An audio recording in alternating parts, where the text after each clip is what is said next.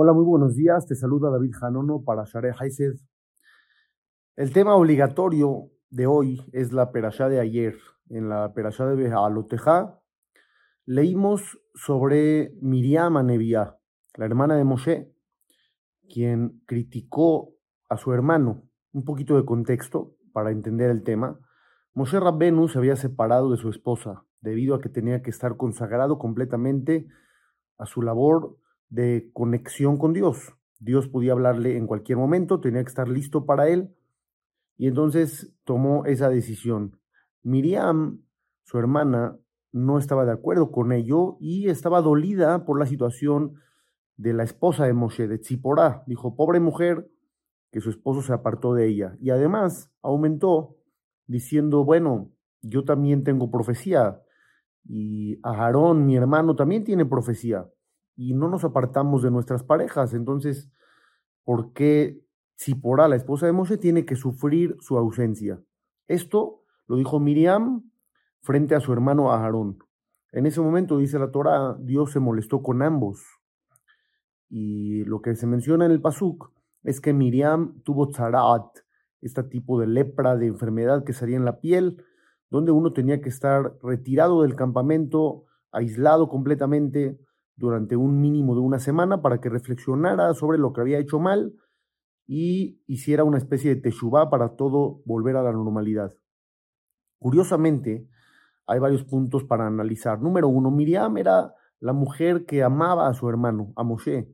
Prácticamente él estaba en el mundo gracias a ella. Como sabemos la historia, que su, su papá, Ambram, se había separado de su mujer para no traer más hijos ya que los echaban al río, y Miriam fue la que los convenció de unirse otra vez, y gracias a ello nació Moshe.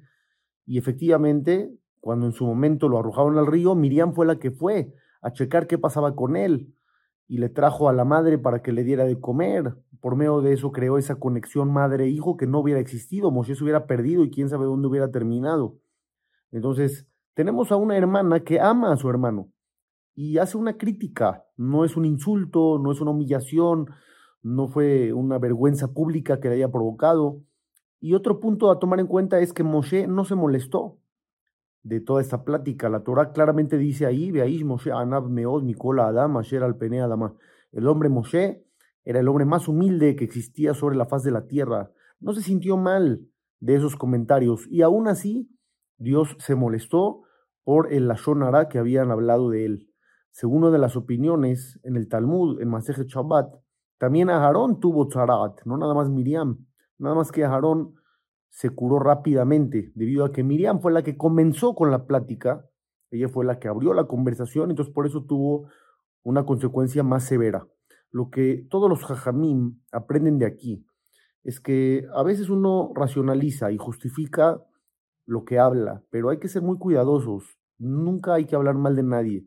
Hay muy pocas ocasiones existen, hay que saberlas, existen donde se tiene que hablar mal.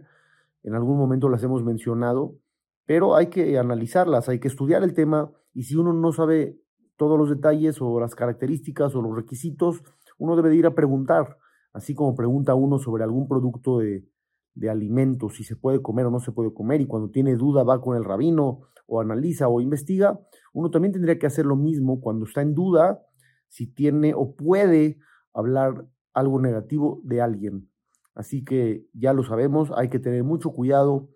Es preferible el silencio a la abundancia de la palabra, ya que la abundancia de la palabra puede traer consecuencias negativas. Te saluda David Janono para Shara Haised.